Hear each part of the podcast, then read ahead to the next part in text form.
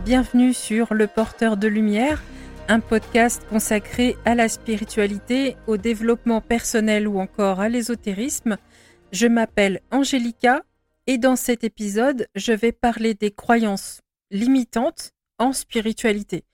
Plus précisément, il va être question de religion.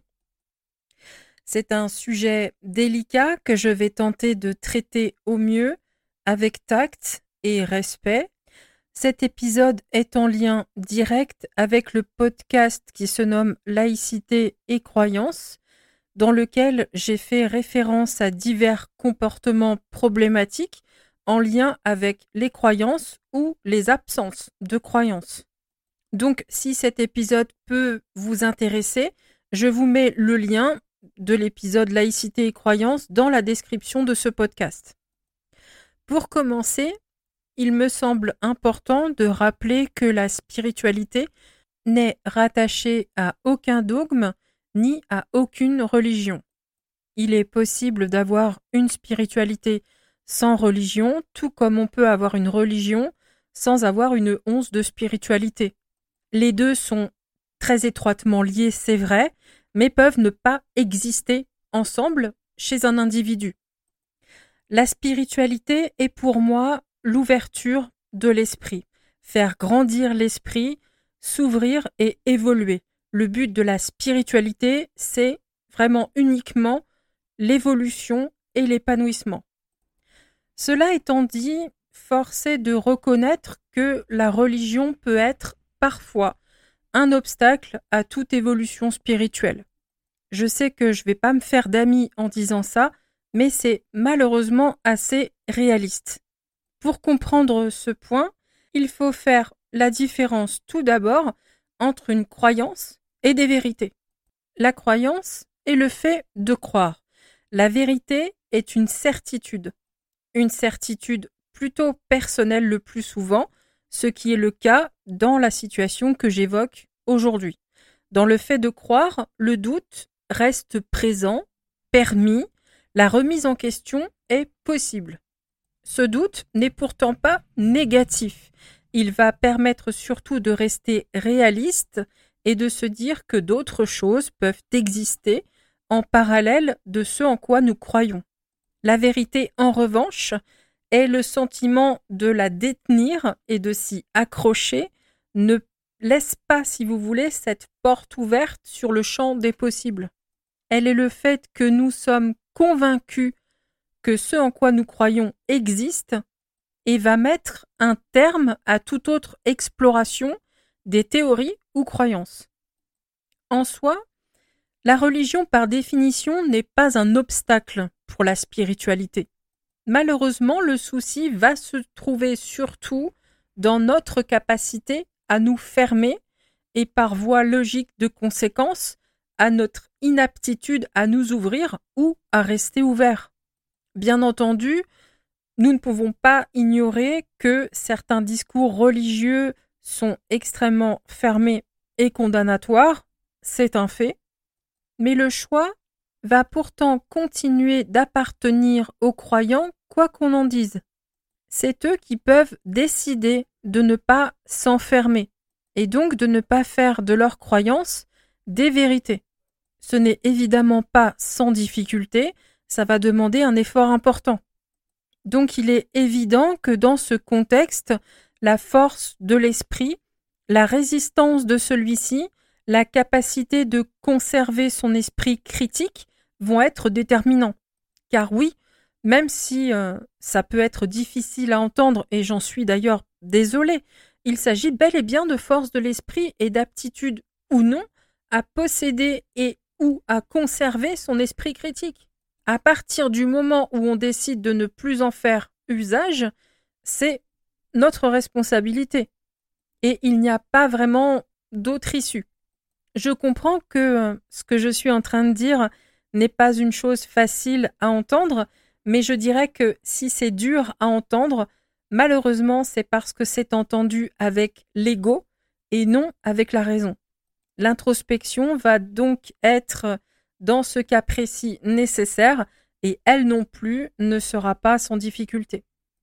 Pour euh, illustrer un petit peu plus ce que je tente d'expliquer dans cet épisode, je vais me permettre de parler un peu de mon expérience personnelle. Pour commencer, j'ai moi-même un parcours religieux plutôt costaud, comprendre par là qu'il a été douloureux. Je l'ai d'ailleurs évoqué ça sur divers espaces. J'ai été, dans le passé, un passé assez lointain quand même, une fervente chrétienne, entre autres. Aujourd'hui, je n'ai plus aucune religion et je fais ce choix délibéré de ne plus en avoir aucune car j'estime qu'elles sont un frein à ma spiritualité. J'espère que vous comprenez quand même qu'il ne s'agit là pour moi que de parler de mon parcours personnel et que ce n'est pas une injonction, ni même une invitation d'ailleurs à penser comme moi. Ce serait d'ailleurs totalement contraire à ce que je pense être essentiel en spiritualité, c'est-à-dire ne pas imposer.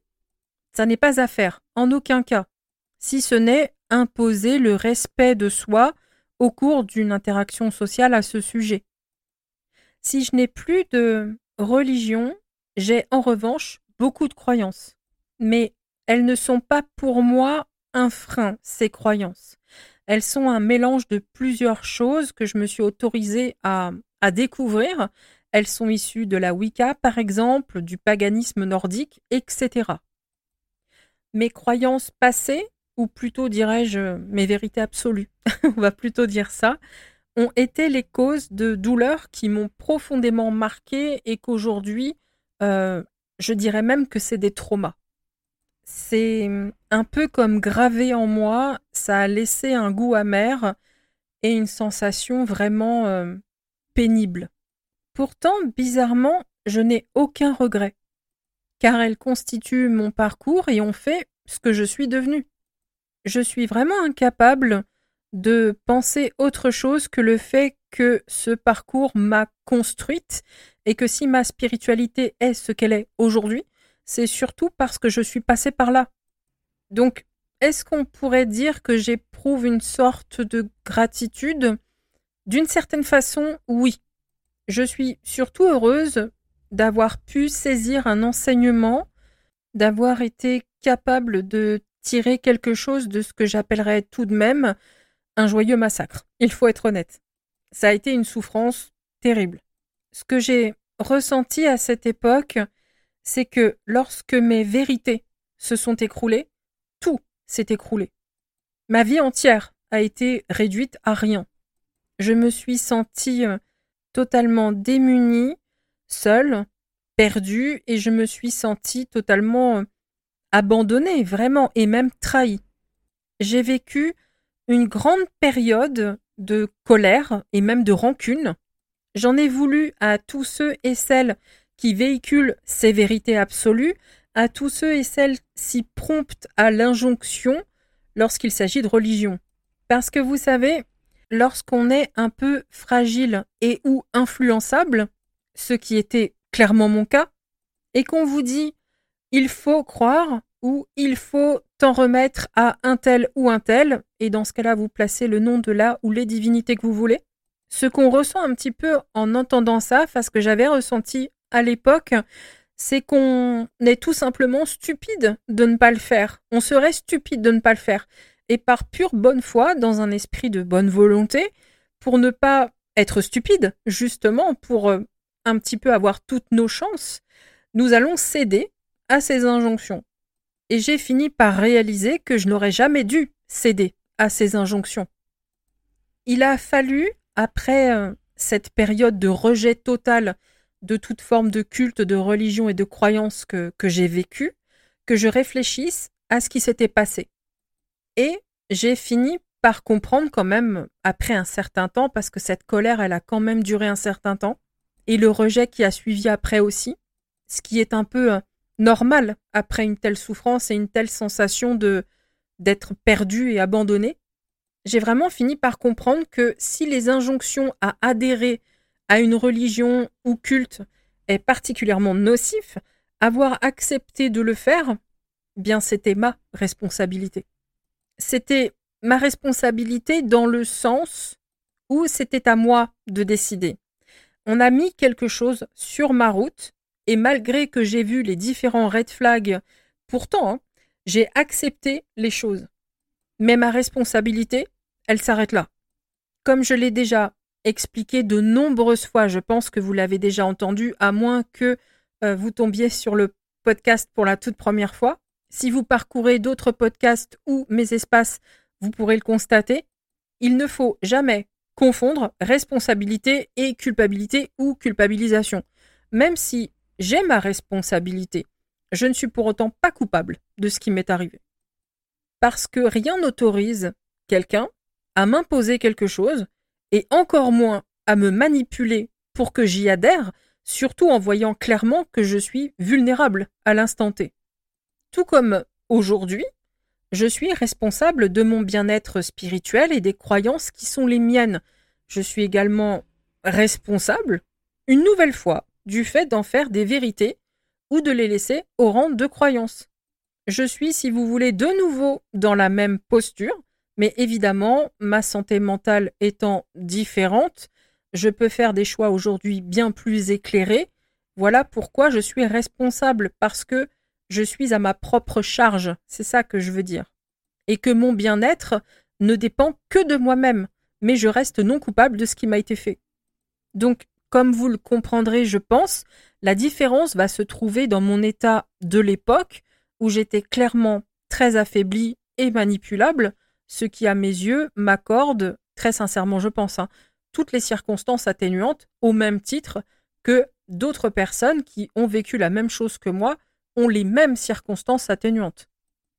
Je pense simplement que c'est important de comprendre où sont nos responsabilités envers nous-mêmes, de comprendre pourquoi nous n'avons pas fait ce qu'il fallait, de renvoyer la culpabilité à ceux qui la méritent, ce qui nous permet d'être en paix avec ces choix conscients ou inconscients, volontaires ou involontaires que nous avons faits, car comme je l'ai déjà dit aussi, et je crois que je le répéterai jamais assez, rien ne justifiera jamais, en aucun cas jamais, qu'on vous maltraite ou qu'on vous manipule.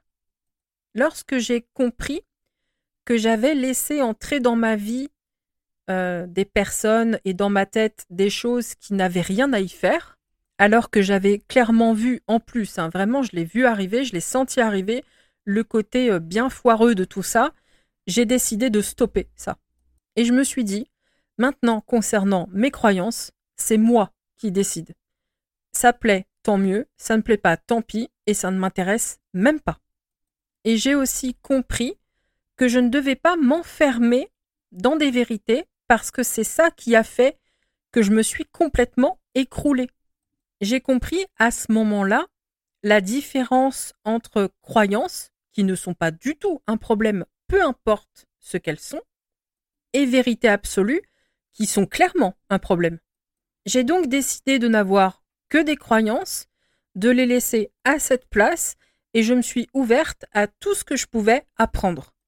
Donc j'ai pioché par-ci par-là, j'ai réfléchi, j'ai aimé ou non, j'ai approuvé ou non, et la grande différence entre mon fonctionnement d'aujourd'hui et celui que j'ai eu dans le passé, c'est que dans le passé je me suis effondrée, mais aujourd'hui si mes croyances volent en éclats, c'est complètement OK. Je ne vais pas m'effondrer parce que je sais pertinemment que ce en quoi je crois peut être faux ou différent, etc.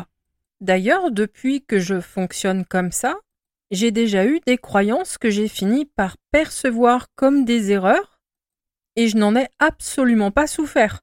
J'y ai vu au contraire des opportunités d'explorer d'autres choses et de grandir encore spirituellement. Ça s'est donc vraiment très bien passé. Si vous le voulez bien, on va faire un point sur ce qu'implique en profondeur les vérités absolues dans ce contexte évidemment qu'est la spiritualité, parce qu'il ne s'agit pas d'autre chose. Hein. Dans ce podcast-là, je ne parle vraiment que de ça. Donc, comme dit il y a quelques toutes petites minutes, les croyances laissent une porte ouverte. Les vérités n'en laissent aucune. Le principe des vérités dans ce contexte est même assez sournois. Dans mes souvenirs, ces vérités, ces certitudes me donnaient une sensation de liberté. tout simplement parce qu'on me faisait croire à cette liberté et que je m'accrochais à elle. C'est d'ailleurs assez logique qu'on vous fasse croire à la liberté pour vous embrigader. Car quand on regarde bien, l'humain, il est en quête perpétuelle de quoi? Bien de liberté. Donc plus on va vous la faire miroiter, plus vous êtes tenté d'adhérer à quelque chose. Ce qui s'est passé à l'époque pour moi en réalité, c'est que j'étais surtout dans une cage dorée, c'est ça le principe de la vérité absolue. Sauf que, dorée ou non, une cage reste une cage, elle possède tout de même des barreaux, et tant que des barreaux vous entourent, vous pourrez faire ce que vous voulez, les voir de la façon dont vous voulez, vous ne serez pourtant jamais libre. La difficulté va se trouver ici, dans le fait de voir, d'admettre que ces barreaux existent et dans la volonté de vouloir se libérer. Ça va forcément impliquer de tout faire voler en éclats, ce qui est, comme je le dis depuis le début, très douloureux.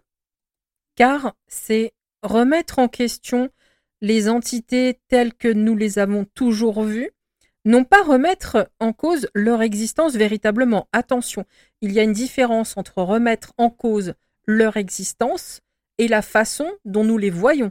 Parce que la vision qu'on en a n'est rien d'autre que la projection des autres et ce qu'ils nous ont enseigné. Est-ce que ça en fait une vérité? Non. Et c'est là que va être tout le problème. C'est que nous faisons une vérité de ce qui n'est qu'une hypothèse, une théorie, une croyance. Pourquoi ensuite c'est extrêmement douloureux de tout faire voler en éclats? Bien justement parce que nous avons fait de nos croyances des vérités.